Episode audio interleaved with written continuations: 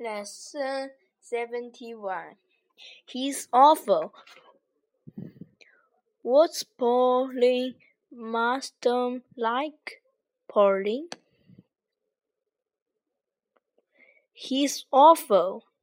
He telephoned me four times yesterday and three times four day before yesterday.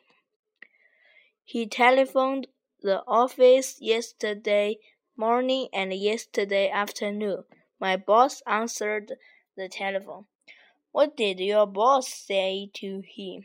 He said, Pauline is ty typing letters. She can't speak to you now. Then I arrived home at six o'clock yesterday evening. He telephoned again, but I didn't answer the phone. Did he telephone again last night? Yes, he did. He telephoned at nine o'clock. What did you say to him? I said, This is Pauline's mother. Please don't telephone my daughter again. Did he telephone again? No, he didn't.